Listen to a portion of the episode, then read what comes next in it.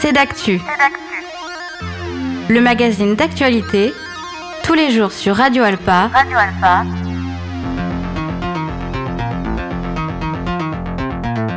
Présenté par Robin Hulin.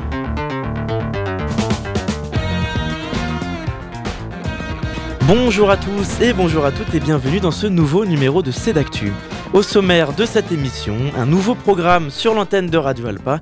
Tous les jeudis, Corinne Tirono et Didier Brunswick présentent Asialogie, une émission dédiée à l'Asie et la culture asiatique. On en parle dans quelques instants.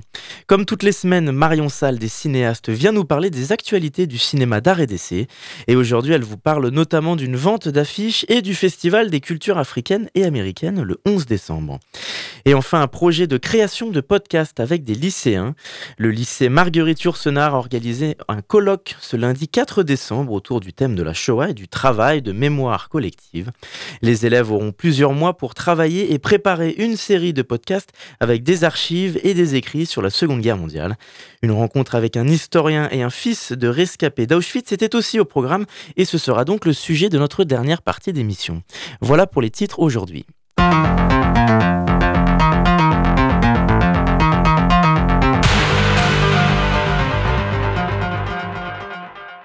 Bonjour Corinne Tirono. Bonjour Robin. Merci d'être avec nous. Corinne, vous êtes chroniqueuse toutes les semaines dans l'émission C'est d'actu pour nous faire découvrir l'actualité culturelle et artistique de notre territoire. Mais désormais, on va pouvoir aussi vous entendre tous les jeudis de 12h à 12h30 sur notre antenne parce que vous présentez un nouveau programme qui s'appelle Asialogie, une émission sur l'Asie. Corinne, pour commencer, est-ce que vous pouvez déjà nous en dire un peu plus sur cette émission et sur sa thématique centrale? Oui, bien sûr, euh, Robin. Donc c'est un magazine, on peut dire que c'est un magazine culturel sur l'Asie qui parlera d'histoire, euh, de culture, euh, je dirais d'une façon tout à fait globale, puisqu'on abordera tout, tous les éléments culturels, que ce soit l'architecture, que ce soit la cuisine, les langues, les légendes, les personnages euh, qui ont fait l'histoire. Et puis bien sûr, on parlera de tout ce qui est nouveauté, des nouvelles vagues dans, dans toute cette mouvance euh, de la culture asiatique qui, qui aujourd'hui euh, bah, s'étale en Europe et puis en France en particulier. Les jeunes sont, sont très ouverts à la culture asiatique depuis quelques temps. Alors justement, est-ce qu'on peut connaître le thème de cette euh, première émission? Alors la première émission, bah, on va parler des fondamentaux quand même, parce que c'est important, cette émission Asiologie, elle a pour but euh, bah, de donner des clés. Euh, moi, je ne suis pas une spécialiste de l'Asie, mais disons que je suis une bonne généraliste. Et, parce que vous êtes une passionnée de l'Asie. Voilà, je suis passionnée depuis très très très longtemps de l'Asie en général, de l'Extrême-Orient en particulier. Et je pense que Donner des clés permet de profiter encore davantage de tous les contenus qui nous sont proposés, que ce soit de la littérature, du cinéma, les mangas, les séries, et puis aussi les événements euh, politiques et les enjeux d'aujourd'hui. Alors la première émission euh, avec Didier, mon copilote euh, d'émission, le technicien de l'émission et qui co-animera avec moi Asialogie, on a décidé de parler de Confucius, qui est quand même le philosophe euh, le plus euh, marquant de la philosophie asiatique, et puis celui qui influence euh, bien sûr la Chine, la Corée et le Japon, le Vietnam encore aujourd'hui une grande partie de l'Asie. Vous avez parlé de l'aspect sociétal, politique aussi. Il y a, une envie d'aborder aussi cette, ce sujet plus sérieux, un peu, un peu moins léger, qui est le, le côté politique de différentes sociétés euh, asiatiques? Bien sûr, euh, on a prévu de parler notamment, euh, donc la première émission c'est Confucius, donc on pose les fondements de la pensée asiatique avec les conséquences, et enfin les conséquences, oui les conséquences on peut le dire, mais l'influence qu'il a encore aujourd'hui dans la politique ou dans, je dirais, les politiques d'établissement par exemple. Hein. Pour donner un exemple, en Corée, le, concept de piété familiale, de piété filiale, qui est un concept de Confucius, un des piliers de la pensée de Confucius. C'est en Corée qu'il est le plus hum, présent et euh, bah, dans les politiques d'entreprise, euh, c'est appliqué en fait. Et puis même au niveau du gouvernement, Euh, donc voilà, donc c'est quand même quelque chose de très présent. Donc on parlera bien sûr des actualités, des enjeux politiques. Euh, notre, euh, notre épisode 3 d'Asiologie parlera de Taïwan et de alors à Taïwan appartient-il ou a-t-il appartenu ou pas à la Chine? C'est quand même une question que nous nous posons. Donc je alors c'est difficile hein, de parler d'un sujet aussi sérieux et sensible en, peu de temps. Mais en tout cas, euh, bah, on va essayer d'en de, d'en faire un résumé qui va permettre un petit peu à chacun de se faire une idée des, enjeux et puis d'avoir sa petite idée de savoir si, si Taïwan est vraiment chinoise ou pas. Ça, on va pas, on va pas botter en touche, on va parler des choses merveilleuses de l'Asie. Hein, euh, comme celle que nous a ramenée Marco Polo euh, au XIIIe siècle. Mais on va parler aussi euh, de, bah, de leurs problématiques d'aujourd'hui, enfin des problématiques passées et des problématiques d'aujourd'hui. Alors ça fait beaucoup de sujets très très variés. Comment est-ce que se fait la préparation d'une émission justement pour euh, ah. déjà délimiter euh, les sujets, euh, angler un programme en particulier? Alors ça, bah, on en discute tous les deux avec Didier. Donc on décide aussi en fonction de l'actualité. Hein. Taïwan, c'est un sujet brûlant d'aujourd'hui. on, on essaye d'avoir quand même un fil conducteur qui est d'aborder les fondamentaux en première partie d'émission. Donc quelque chose de plutôt sérieux, tout en, je dirais, en, gardant euh, une certaine distance et en essayant de prendre les choses avec humour quand même quand on le peut. Et puis euh, faire une partie euh, peut-être. alors il y aura deux ou trois parties, tout dépendra des sujets. Et la deuxième partie de l'émission sera toujours centrée sur quelque chose de plus léger, la cuisine, des faits de société, comme donc notre.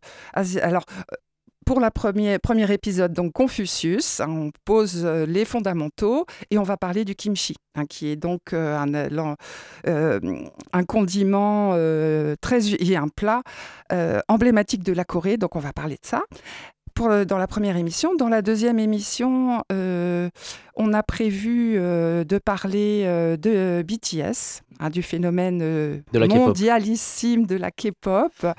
Et puis, on abordera aussi Noël en Asie, parce que c'est très intéressant de savoir comment ils passent Noël là-bas. Et puis, on parlera donc de Taïwan. Ah oui, puis excusez-moi, j'ai oublié. Confucius sera en deux parties parce que c'était vraiment un ah très gros sujet. Et euh, donc euh, dans Asiologie numéro 2, avant BTS, et euh, on parlera de, comment chaque pays, la Chine, la Corée et le Japon euh, vivent euh, la pensée de Confucius aujourd'hui. Donc il y a donc tout un programme qui est euh, déjà préparé pour les, les, semaines et les mois à venir. Est-ce qu'on aura aussi la chance de découvrir des artistes musicaux, par exemple? Oui, tout à fait. Alors tout en sachant que ce qui est difficile en France, c'est d'avoir les crédits parce qu'on connaît très peu, en dehors de la K-pop, la J-pop un peu. On connaît beaucoup moins euh, la mando-pop, par exemple, la pop mandarine, donc la pop de la Chine, et puis euh, la, la, pop de, de, Taïwan. Alors, je ne sais plus comment on, l'appelle, mais elle a un nom, elle, aussi. Donc, ces artistes-là ont rarement euh, pénétré notre territoire. Et puis, alors, on les trouve, bien sûr, sur Spotify, sur Deezer, sur Apple Music, etc. On les trouve, mais c'est écrit en chinois.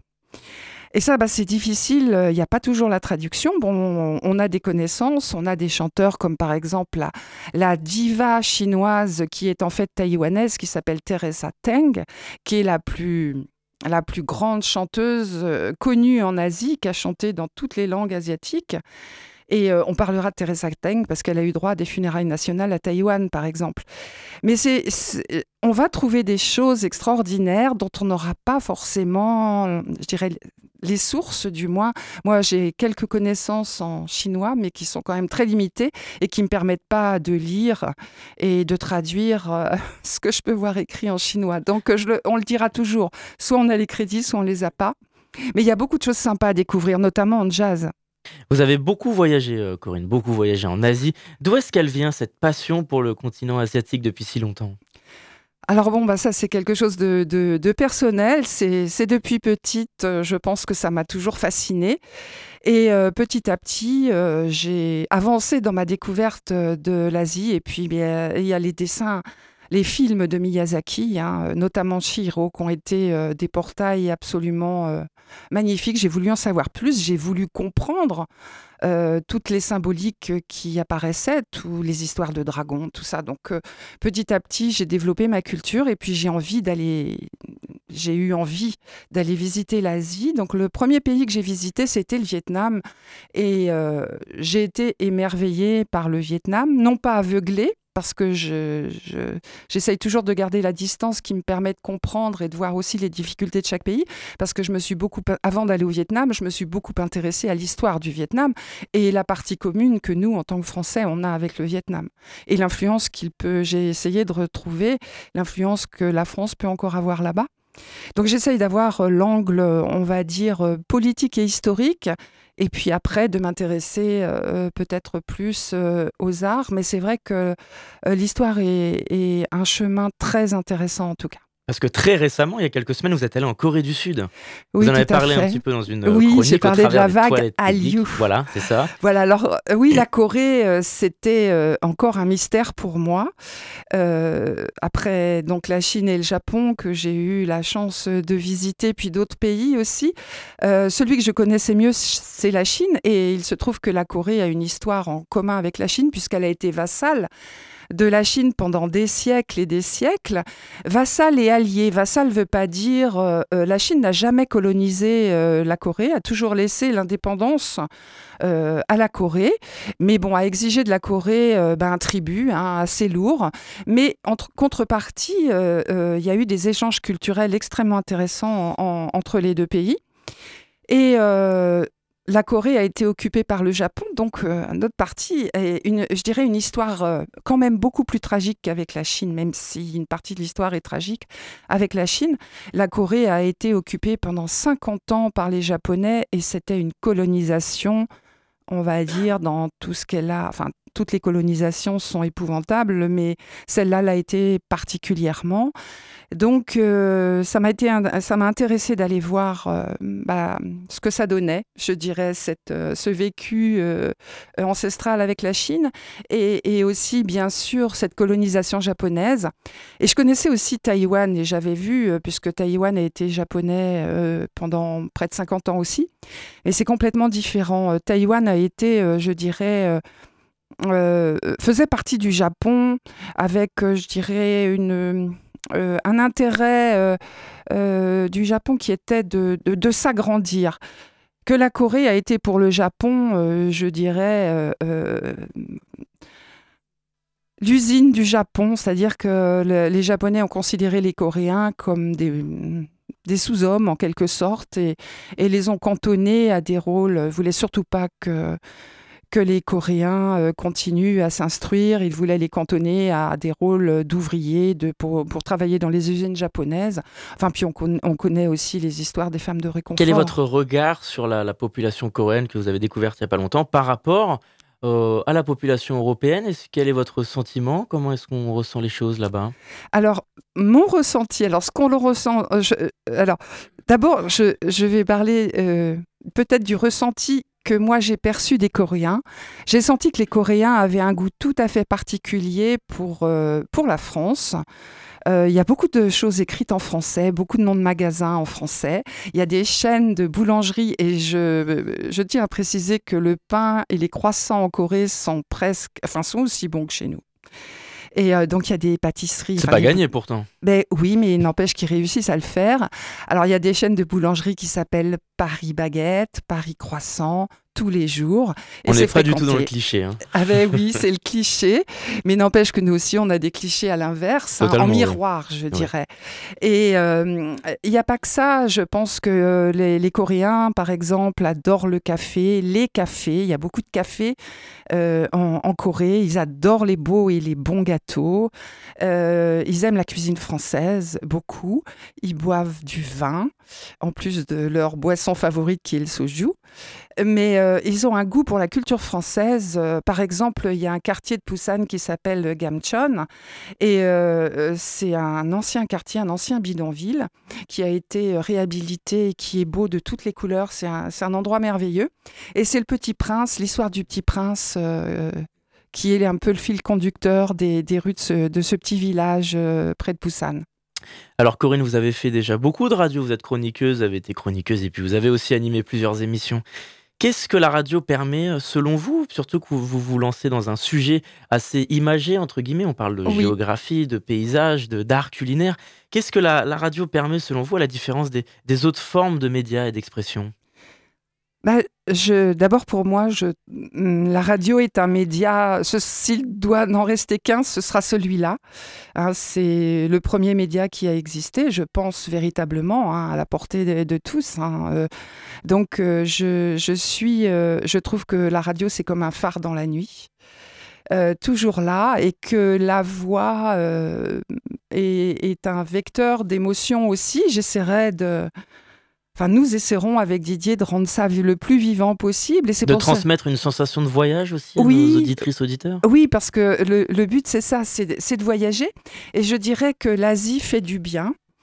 Euh, L'Asie fait du bien. Je pense qu'on peut y trouver des réponses, réponses dans ses philosophies, sans, sans je dirais, euh, euh, se ruer vers le bouddhisme, tout ça. Moi, j'ai fréquenté beaucoup les temples, hein, et pas que les temples bouddhistes, et je ne suis pas devenue bouddhiste pour autant. J'ai seulement apprécié le fait de de prendre connaissance euh, des bonnes choses, comme par exemple le concept de l'impermanence du bouddhisme, qui, qui est, euh, je, le résumerai, euh, je pourrais le traduire en français comme après la pluie, le beau temps, mais d'y croire vraiment très fort et de se dire que ce qui ne va pas un jour ira mieux le lendemain, et puis de profiter, et ça je crois que c'est vraiment quelque chose dont on a déjà parlé ici, hein, à l'occasion du film Perfect Days, c'est de profiter de l'instant présent parce qu'on ne sait pas de quoi demain sera fait. Et je pense que cette philosophie-là, euh, c'est quelque chose qui fait du bien. Et c'est le fil conducteur euh, de la pensée asiatique. Alors on dit que l'Asie, enfin il y a eu, euh, je dirais, un courant de pensée à une époque qui disait que c'est les valeurs confucianistes ont fait la réussite euh, aujourd'hui la réussite moderne économique de ces pays-là. Mais euh, je, ne suis pas d'accord avec ça. Moi, je dirais plutôt c'est que c'est cette philosophie de profiter de l'instant présent et puis surtout de ne pas croire que quelque chose de plus puissant que nous va nous conduire. C'est de croire en l'humain. Je, crois que c'est ça. Les bouddhistes croient en l'instant présent et en l'humain, les confucianistes aussi. Et puis il y a aussi euh, quand même, alors ça c'est plus japonais, le shintoïsme. Euh, de croire euh, en la nature, en l'esprit, bah, des rivières, des pierres. Et, et, ça, ça fait du bien. Enfin, moi, en tout cas, ça m'a fait beaucoup de bien. ça me fait du bien tous les jours et j'ai envie de partager ça. Et c'est pour ça que vous êtes toujours très positive dans vos chroniques également. Ben, oui, je trouve que c'est très important, euh, surtout par les temps qui courent, euh, de, d'essayer de, trouver du positif sans être je dirais, euh, je, sais que je ne vis pas dans un pays de bisounours, je suis au contraire très consciente et, on aura l'occasion au cours des différentes émissions d'asiologie de parler des problématiques, notamment bah, du concept de piété filiale en Corée, qui fait que les jeunes aujourd'hui ont beaucoup de mal à s'exprimer et à prendre leur place. Hein, et puis, euh, bah, l'importance euh, euh, des, parents qu'on ne doit jamais contrarier. Parce que ce sont aussi des sociétés très difficiles et très conservatrices, notamment la, Corée. Tout à fait, tout à fait.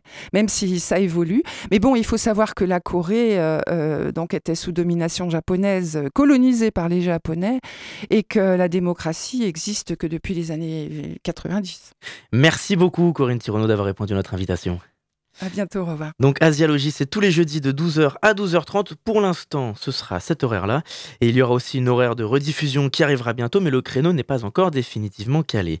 Et puis évidemment, vous retrouverez euh, tous les épisodes en podcast sur radioalpa.com et sur toutes les plateformes d'écoute. Merci encore.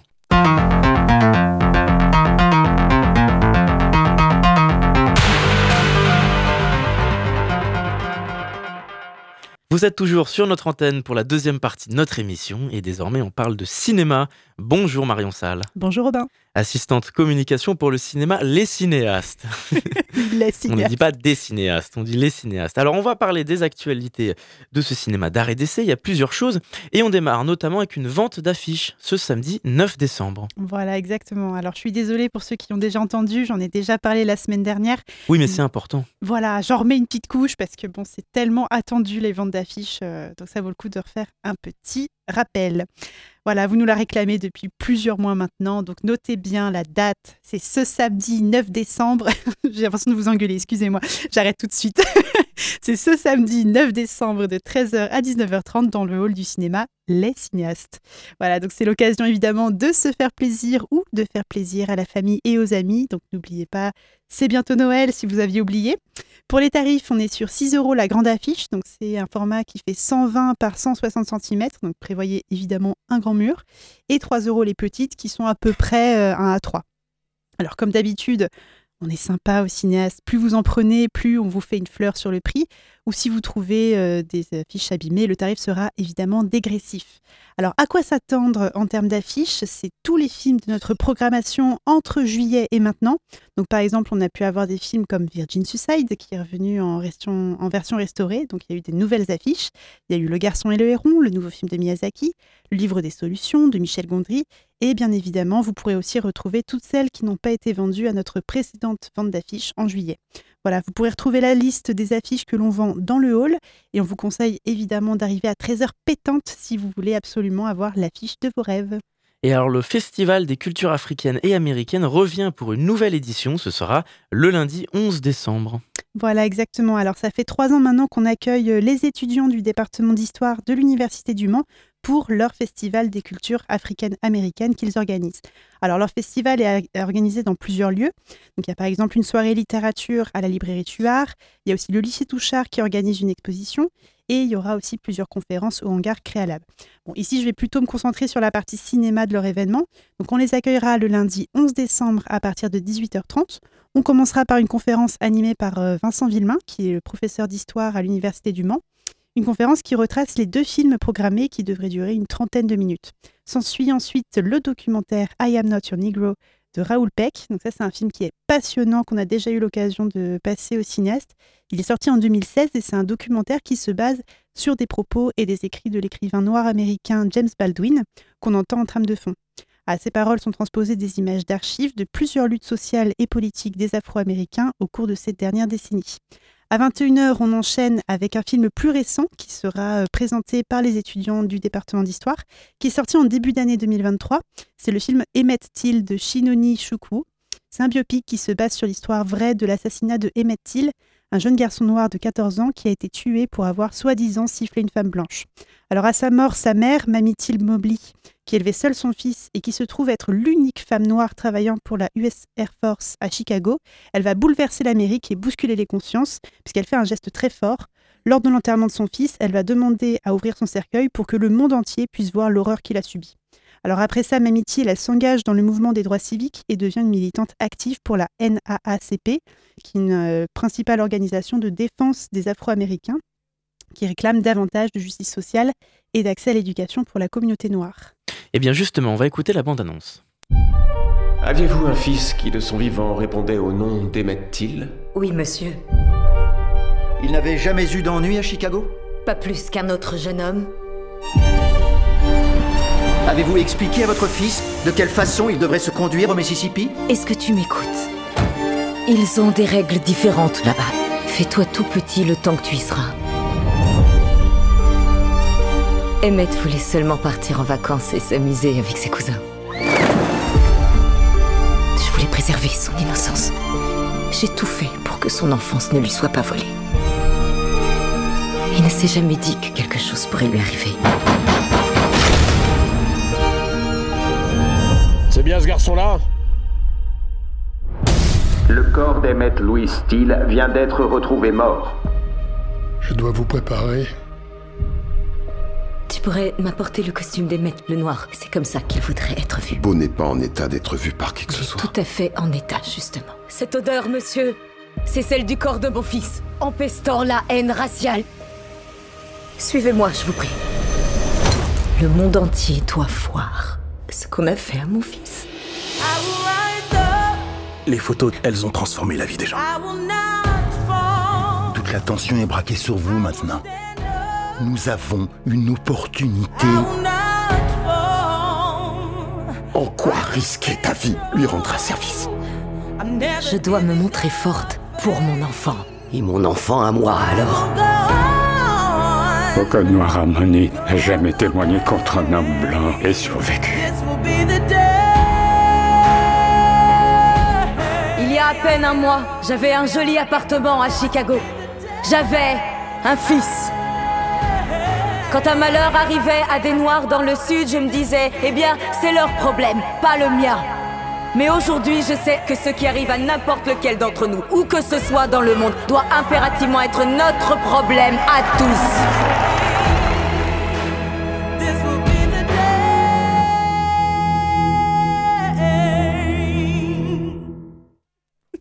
À vous, Marion. On a perdu Marion Ah, je pendant suis la bande désolée, annonce. ouais, la bande-annonce. euh, voilà, bon, pour repartir sur cette chronique finalement, donc on est évidemment ravis de faire partie de ce festival qui, je répète, est organisé par les étudiants du département d'histoire. Voilà, je fais un dernier rappel sur des dates. C'est le lundi 11 décembre à 18h30. On a d'abord une conférence de Vincent Villemain, suivie ensuite de la projection du documentaire I Am Not Your, Negro pardon, de Raoul Peck, et à 21h, la projection du film Emmett Till, la bande-annonce qu'on vient d'entendre. Et alors, le 16 décembre, c'est une carte blanche aux ambassadeurs avec le film Le Pôle Express. Mais alors la question que tout le monde se pose, qu'est-ce que c'est les ambassadeurs? Vous n'avez jamais entendu parler des Mais non, ambassadeurs? jamais. J'en parle à chaque chronique pourtant. Dirait une publicité. oui, un petit peu. Alors, la commission des ambassadeurs, c'est une commission qu'on a créée il y a quelques années qui réunit des bénévoles qui ont entre 15 et 25 ans. Le but pour eux, c'est de découvrir un peu l'univers euh, des cinéastes. Alors, on leur propose des séances de prévisionnement où ils peuvent voir les films avant la sortie en salle. On leur propose aussi des stages et des cartes blanches de leur choix. Donc, c'est des séances où ils choisissent le film avec le réalisateur qu'ils souhaitent et peut-être une animation. Alors, pour leur carte blanche de décembre, nos jeunes bénévoles ont décidé de jouer à fond la carte Noël avec le super film d'animation Le Pôle Express de Robert Zemeckis, sorti en 2004. Alors moi en 2004, j'avais 8 ans, donc autant vous dire que ce film, je l'ai vu en boucle et en boucle. Donc voilà, c'est un vrai plaisir pour moi qu'ils aient programmé ce film. Alors Le Pôle Express, ça nous raconte l'histoire d'un jeune garçon de 8 ans justement, qui se met à douter de l'existence du Père Noël et de la magie de Noël de manière plus générale. C'est alors qu'une nuit de décembre lui apparaît un mystérieux train en partance pour le pôle Nord. Et comme vous êtes des gens futés, vous l'aurez compris, il s'agit du pôle Express bien sûr. Alors à mesure que le pôle Express s'enfonce dans les contrées enchantées, l'aventure est au rendez-vous et les jeunes passagers prennent conscience de l'étendue de leurs dons. Eh bien, on va se replonger dans l'univers de ce film et écouter la bande-annonce.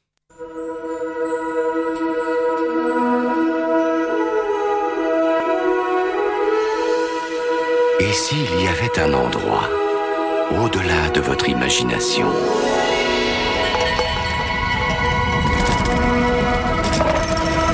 que pour y aller, il suffisait de croire.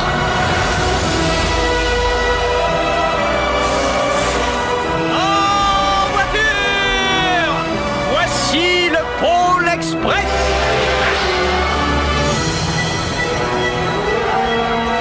Allez, viens Venez dans un monde Là, c'est le pôle Nord où les rêves se réalisent. J'ai envie d'y croire, mais Il faut croire.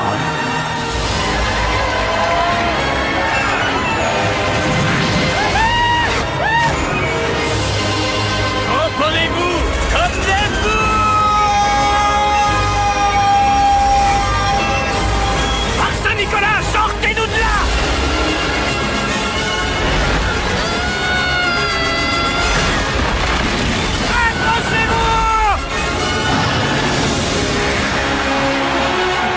Réalisateur Robert Zemeckis regardez C'est pas stupéfiant et Tom Hanks Parfois, les choses les plus réelles sont celles qu'on ne peut pas voir. vous emmènent dans un endroit où tout est possible. J'ai rêvé de faire ça toute ma vie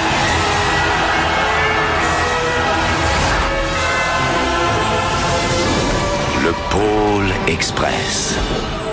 Une chose au sujet des trains, peu importe où ils vont, ce qui compte, c'est de se décider à les prendre.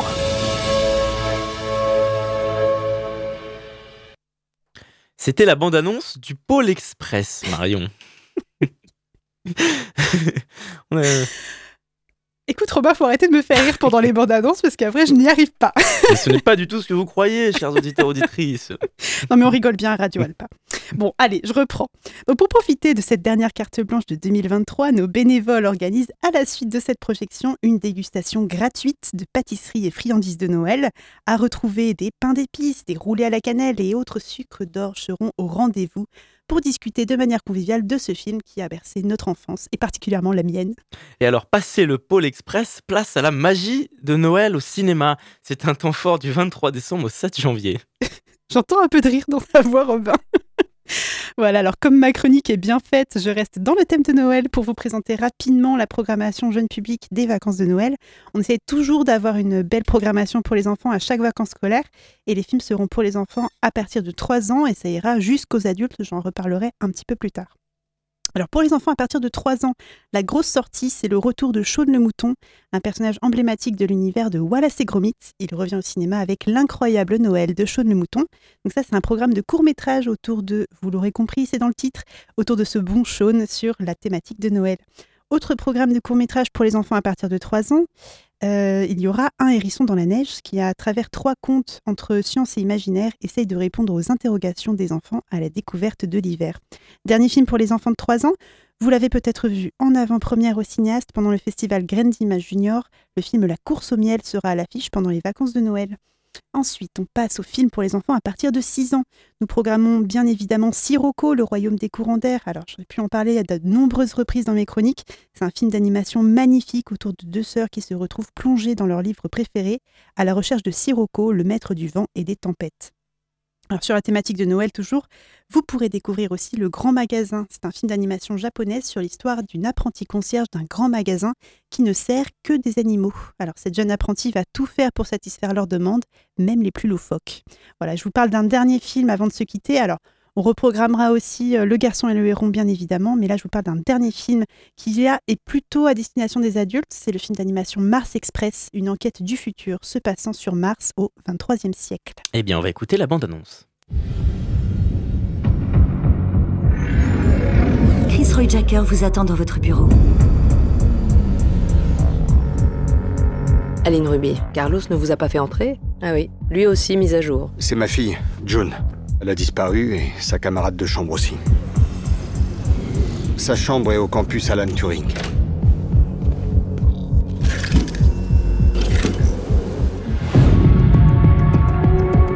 Mode sobriété activé. Ouais, ouais, ouais, désactivation. Elles ont disparu ensemble. Qu'est-ce qu'elles pouvaient avoir en commun? Le proviseur, il va vous montrer l'enregistrement. J'ai essayé de l'éteindre. C'est pour ça que l'Android se défend. Désactivation Il enfreint la directive 1. On a localisé l'Android. Vous voyez ça? Il s'est pas laissé faire le gars. Eh, venez voir par ici Je comprends pas. Pourquoi construire un vaisseau spatial? Qu'est-ce que Juncho a fait à ce robot? Sa fille soupçonnait June de se prostituer. Regarde ce que je vois en thermique. Vous avez des prostituées humaines? Rien que du synthétique, mais nous nous considérons comme 100% humains. Pas vrai, monsieur? C'est un logiciel pour prendre le contrôle total d'un robot. On a bien vu ce que ça donne, des robots lâchés en liberté. Écartez-vous Missile J'arrive, Aline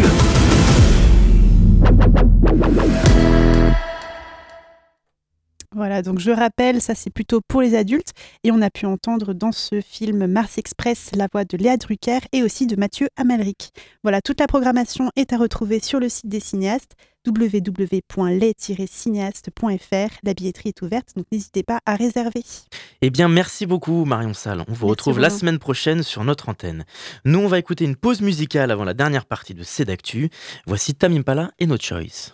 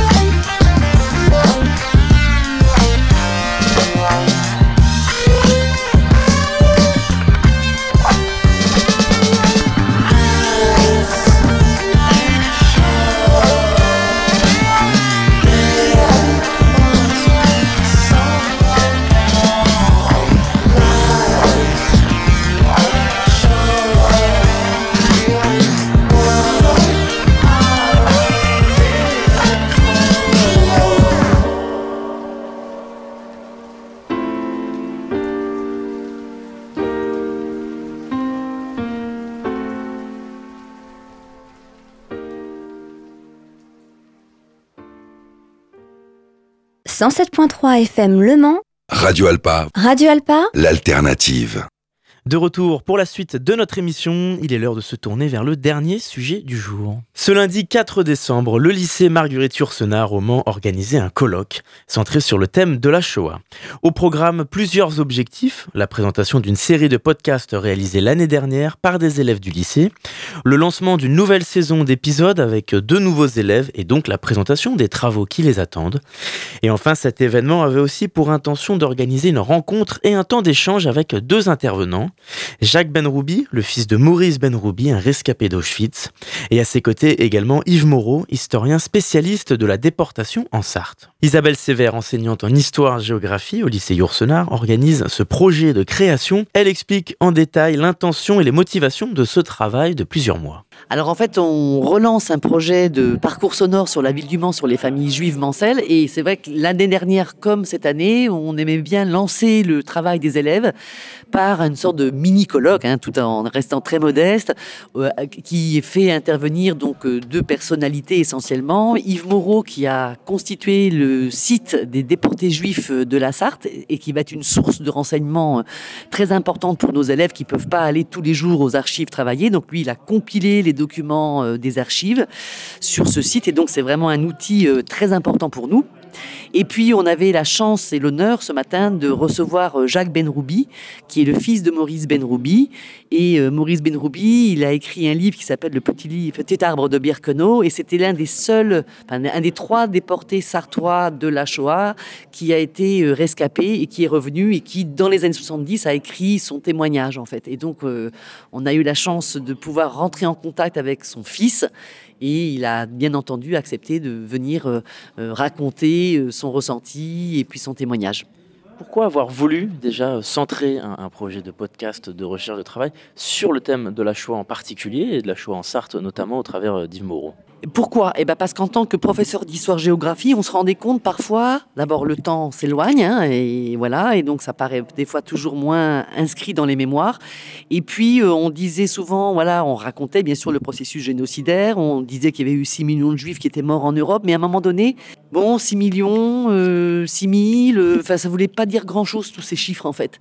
Et du coup, euh, on s'était dit, mais il faut qu'on parte de la vie des gens. Il faut qu'on parte de notre ville, il faut qu'on parte des maisons, il faut qu'on parte du quartier, il faut qu'on dise que ces gens-là, ils avaient des enfants, les enfants sont allés à l'école dans telle école. Il faut qu'on rende sensible, en fait, la vie de ces invisibles dont la vie a été fracassée par euh, cet assassinat de masse, en fait. Et donc, c'était ça qu'on voulait faire. On voulait vraiment se dire que euh, eh ben, parler de la vie des gens, c'était parler aussi de l'universel. Parce que hier, c'était les juifs qui étaient la cible de cette politique génocidaire nazie, mais qui nous dit qu'un jour, ça ne sera pas une autre population une autre couleur de peau. Voilà. Et en fait, ça donne aussi euh, sens et ça permet de montrer aussi l'universel de la discrimination, si je puis dire. Et que la discrimination, ça mène toujours à rien de bon, en fait. Et qu'il euh, y a toujours des, des, problèmes. Et donc, du coup, il faut absolument faire comprendre aux élèves qu'il faut euh, voilà, accueillir l'autre comme un, comme un alter, comme, comme, comme quelqu'un de dissemblable à nous, mais aussi de très semblable à nous. Quoi. En fait, c'est ça. C'est comment on travaille là-dessus. Quoi. Vous avez le sentiment que ce sujet a une résonance particulière en ce moment avec le conflit israélo-palestinien, mais également avec une, explosion des actes antisémites depuis euh, deux mois sur notre euh, territoire? Je ne sais pas, à dire vrai. Je, nous, on ressent pas trop ça ici, euh, dans notre lycée. Mais euh, oui, euh, moi, je pense que de toute façon, de, de, travailler sur le rapport à l'autre, le rapport à la tolérance, quelle que soit, je dirais, la religion ou la couleur de peau, c'est toujours un moment important parce qu'on voit bien qu'il y a aujourd'hui une une explosion des haines et des colères et des peurs de l'autre qu'il faut effectivement juguler par, euh, en montrant, euh, eh ben oui, que les Juifs à l'époque de la Shoah, c'était des gens comme nous, c'était même des gens qui ne correspondaient absolument pas à l'imaginaire qui était transmis euh, par la propagande vichiste, ces, ces, Juifs qui étaient perçus comme étant des puissants, des, des banquiers, propagande qui continue toujours à, exister malheureusement, et ça permet de déconstruire en fait aussi ça. Ça montre bah non, les Juifs qu'on avait en Bah, c'était des chiffonniers, euh, euh, des tailleurs, des gens qui faisaient les marchés, euh, c'était des petites gens. C'était pas du tout cette propagande vichiste qu'on nous et, et, propagande encore actuelle qu'on nous fait croire, c'est-à-dire des gens ultra puissants qui piloteraient le monde. non, voilà, c'est pas ça.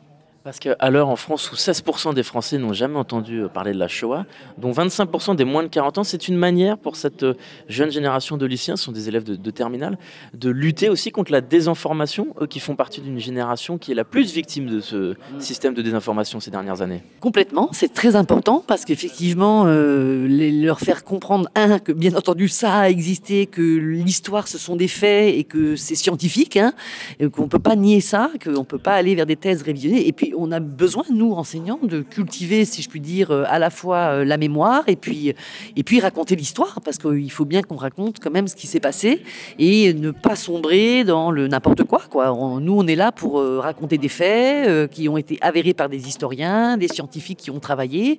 Donc en fait, euh, on n'est pas dans pas dans le complot au lycée. On est dans justement apprendre le réel, apprendre la réalité des faits historiques, quoi. Et donc, il y a ce projet de podcast, Venons-en, qui va se dérouler sur plusieurs mois, notamment avec l'apport de Delphine Duchemin. Est-ce que vous nous présenter euh, l'intérêt et l'intention déjà de cette création radiophonique que vous attendez? Donc l'idée c'est de faire, euh, alors c'est pas nous qui avons eu l'idée puisque l'association elle existe bien avant nous, ça s'appelle Parler vivants, Parler vivants en trois mots, et c'est effectivement donc des vivants, c'est-à-dire des jeunes en l'occurrence, des collégiens ou des lycéens qui racontent de manière un peu sensible la vie de ces personnes qui vivaient dans leur ville. Alors nous ici c'est Le Mans et on a donc euh, l'an dernier choisi 16 familles plutôt autour du lycée pour faire un premier parcours qui va être maintenant ouvert au grand public puisque les gens pourront s'ils téléchargent l'application Easy Travel ou s'ils vont sur le site Parler Vivant euh, se connecter et lire, euh, enfin et écouter donc le parcours de ces de ces personnes, de ces familles qui ont été complètement euh, évidemment ravagées. Et puis euh, cette année, on a rechoisi euh, 16 autres familles, plutôt rive droite. Euh, L'année dernière, on avait plutôt fait autour du lycée jusqu'au centre-ville, et puis là, on va faire plutôt rive droite. Et puis, pour donner une sorte de petite cohérence au parcours aussi sonore, et euh, on a donc choisi ces familles pour que- où il y avait aussi du contenu hein, sur le site euh, évidemment des, des- des- des archives et le site de Monsieur Moreau. Et vous, à titre euh, personnel, qu'est-ce qu'il y a d'intéressant et d'enrichissant de, de- de participer à ce, ce travail de transmission aussi avec les jeunes? Bon, moi, j'ai toujours été fascinée par cette période parce qu'en fait, enfin fascinée presque au sens morbide du terme, parce que j'ai toujours eu du mal à comprendre comment on avait pu, comment l'esprit humain avait pu en arriver là. Donc c'est quelque chose qui, qui me taraude toujours de, de comprendre comment on avait pu créer euh, l'inconcevable en fait. Et donc ça c'est une première chose. Et puis euh, ce que je voulais aussi, c'était que ça soit vivant pour les élèves, en fait, que ce soit concret. Et j'étais tellement contente de voir le résultat en fait sonore euh, quand on écoute le podcast quoi. C'est vraiment super. En plus le, le fait qu'on soit allé s'enregistrer dans un vrai studio d'enregistrement ça donne une vraie qualité euh, audio au, parcours. Et donc c'était vraiment euh, c'était hyper valorisant pour les élèves quoi. Et j'étais vraiment contente pour eux parce que eux-mêmes étaient vraiment très fiers d'eux très fiers de leur travail. Donc c'était vraiment super. Transmettre la création radiophonique aux jeunes, mais leur apprendre également le travail de recherche. Pour cela, Delphine Duchemin, membre de Cartable FM au Mans, les accompagnera dans ce travail de production. Alors là, au-delà de la radio, mais le- l'exercice est le même. En fait, ces, podcasts donc seront en ligne sur un, sont déjà même en ligne, ceux de l'année dernière, sur euh, le site Parler Vivant, en lien aussi avec euh, Easy Travel. Et euh, en fait, c'est comme si on réalisait des chroniques. Donc, ben, évidemment, une chronique avant l'enregistrement, ça se prépare. Ça se prépare d'abord par l'écriture et avant l'écriture, ben, la recherche d'informations. Donc, euh, l'essentiel de la préparation d'une chronique comme ça ou d'un podcast, c'est euh, tout ce travail en amont. Donc, je leur explique, euh, je leur donne quelques consignes sur le fait justement de pas trop peut-être euh, s'éparpiller, que leurs phrases soient claires, après leur faciliter en fait la, façon de, dire ou de lire ce qu'ils auront à, à nous transmettre. Et puis après arrive le, après le travail d'écriture arrive le travail d'enregistrement et là en fait c'est plus apprendre à poser sa voix, parler clairement, alterner les voix pour que ça reste vivant, etc. Ce genre de choses. Et enfin, à l'occasion du lancement de ce projet ambitieux, Jacques Benroubi était également présent. Il est le fils de Maurice Benroubi, un rescapé d'Auschwitz. Au travers des écrits de son père dans l'ouvrage Le Petit Arbre de Birkenau, il tente de faire revivre la mémoire de son père et le récit de son histoire hors du commun, de victime et rescapé du plus grand camp de la mort pendant la Shoah. Bah, C'était pour mon père l'intention de témoigner de, ce qu'il a vécu et euh, de pouvoir euh, dire au monde tout ce qui a pu se passer de terrible dans les camps de, la mort. Et tout ce que ce qu'a été l'œuvre euh, l'organisation euh, d'Hitler et de la collaboration de Pétain pour, pour unir ce que, le projet d'un grand Reich européen qui aurait dominé le monde et qui aurait euh, réussi à, y compris à, voilà, se serait imposé au monde. Alors c'est lui qui s'est mis à écrire euh, dans des cahiers euh, ce qu'il avait à dire parce que c'était pour lui absolument urgent d'écrire et de témoigner sur son sur sa vie et sur ce qu'il avait vécu et connu euh, à Auschwitz. Il est vrai que face à la à l'ampleur et à l'énormité de ce qu'était la machine d'extermination nazie, il était très important que les, que les survivants, que les quelques rares survi- survivants, puissent euh, témoigner, et ils avaient à cœur de témoigner sur ce qu'il s'est passé dans les camps. Et surtout, il y a eu une époque où euh, Forisson, qui était un journaliste d'extrême droite, était négationniste. Il disait que les chambres à gaz n'avaient pas existé. Euh, il y a eu aussi un film qui s'appelle Le, procès du siècle, où euh, un, homme comme ça voulait faire témoigner des, des, des- des gens qui étaient des rescapés, alors que euh, les rescapés auraient dit euh, la chambre ah oui c'est la porte était à gauche. Ah non, alors en fait elle était à droite. Vous voyez ils inventent enfin bon. Et donc dans le procès du siècle euh, il est un homme qui a simplement raconté que tout ce que tous, tous les arguments étaient faux que sans faire parler les témoins, parce que les témoins auraient pu toujours euh, faire des confusions qui auraient été en faveur de la, euh, de ce du négationniste. Justement, Jacques Benroubé, qu'est-ce qu'il y a d'important, d'essentiel et euh, d'intéressant et d'enrichissant pour vous à titre personnel de transmettre l'histoire de votre père aux citoyens en général? Ensuite, on parlera euh, de la jeune génération. Bah, je crois que euh, c'est essentiel parce que euh, pas- il y a très peu de- de survivants qui sont revenus d'Auschwitz. Et c'est très, très peu de. Et beaucoup ont voulu euh, témoigner de, ce qu'ils ont vécu. Le- L'expérience de mon père, euh, et c'est un des très rares survivants de, de, de, 40 de, la- rafle du convoi 8. Il y a très, très. Il n'y a pas eu de. Ils sont très, très rares. Il y a Henri Borland qui a qui lui euh, était plus jeune aussi que mon père et qui a survécu. Puis il y a ce deuxième témoignage sur, le- sur le convoi 8. Je ne pense pas qu'il y en ait d'autres. Quel est votre sentiment lorsque l'on parle à la jeune génération, euh, qui est aussi une génération qui, logiquement, s'éloigne petit à petit de la période de la Shoah? On estime aujourd'hui qu'en France, 16% des Français n'ont jamais entendu parler de la Shoah, dont parmi ce chiffre, 25% font, sont des moins de 40 ans. Qu'est-ce qu'il y a d'important et d'essentiel, selon vous, à s'adresser à, à des lycéens aujourd'hui au lycée Yourcenar? Ah bien justement, ça fait partie du- d'une histoire. Euh, vous savez, on n'a pas oublié ce qu'était euh, l'Inquisition espagnole, on n'a pas oublié ce qu'ont été les croisades, on n'a pas oublié euh, ce, que, ce qui a pu euh, se passer au cours des siècles, les guerres de religion protestant-catholique, encore on en parle. Et on en a parfois encore des effets dans la politique, dans les... Bon. Donc il y a des époques historiques qui, euh, qu'on ne peut pas euh, effacer comme ça d'une d'une seule... parce qu'on a décidé qu'on ne serait pas au courant. Vous avez le sentiment qu'à l'heure euh, de la désinformation aujourd'hui, des fake news, d'Internet et des réseaux sociaux, la Shoah, l'histoire de la Shoah et ce passage euh, sombre de notre humanité puisse être victime aussi de cette désinformation, surtout chez les jeunes? Bah, euh, N'importe comment, les fake news, c'est le, le problème des réseaux sociaux qui est un truc actuel. euh, c'est euh, sans doute, il faut quand même le dire, un bon moyen pour les gens euh, de la police, notamment la CIA et les autres comme ça, de savoir exactement ce que racontent les gens et qui ils sont. Donc même quand ils postent des saloperies, on sait qui ils sont et on peut absolument les suivre et on saura très très bien de qui il s'agit. Donc euh, c'est un magnifique piège à con. Et euh, pour ceux qui n'ont pas, qui ont envie de balancer leurs conneries, ils sont tout de suite repérés comme des gros dégueulasses qu'il faut surveiller.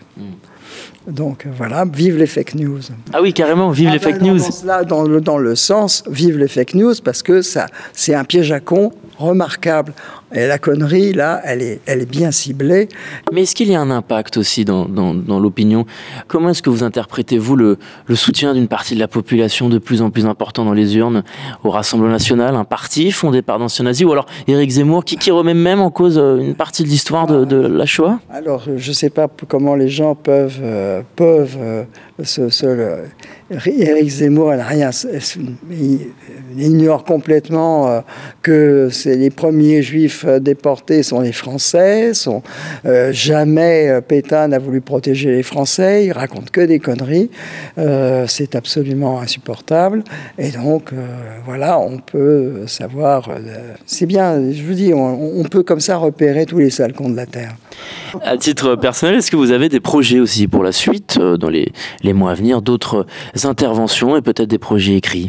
Oh, des projets d'écriture, pour moi, c'est ce que je, travaille, c'est je fais des séminaires de psychanalyse pour essayer de transmettre la psychanalyse et de ça, de et qui permet un petit peu de déjouer l'idée que l'on est maître dans sa demeure, que l'on est euh, comme ça euh, des, gens qui maîtrisons notre pensée, alors que il suffit de rêver un petit peu ou de commettre des lapsus et de- tout ça et de- d'essayer de se demander pourquoi, pour ça, pour d'un seul coup découvrir tout un, un continent que l'on ignore et qui nous et qui nous guide et qui nous tran- et qui nous, nous surdétermine dans nos dans nos vies. Merci beaucoup d'avoir répondu à notre invitation. Bien, je vous remercie. C'est un reportage que vous pouvez réécouter en podcast sur radioalpa.com et les autres plateformes d'écoute. Vous pouvez également découvrir le site internet de Yves Moreau, historien spécialiste de la Shoah en Sarthe, et son interview est également disponible sur le site de Radio Alpa. C'est la fin de cette émission, vous pouvez la réécouter en podcast sur radioalpa.com et sur toutes les plateformes d'écoute. Dans quelques instants, c'est l'amphi avec Charlie Pless et pour ma part, je vous retrouve la semaine prochaine, le lundi 11 décembre, parce que ce jeudi et vendredi, nous diffusons les transmusicales de Rennes avec la Ferrarock. Quant à l'émission Place au débat du mercredi, c'est Jean-Yves Breteau qui prend les rênes de cette émission, exceptionnellement cette semaine, à l'occasion de la Journée internationale des personnes en situation de handicap. Ce sera enregistré ce jeudi au centre de l'Arche pour une diffusion sur notre antenne dans les jours à venir. Merci encore et à très vite.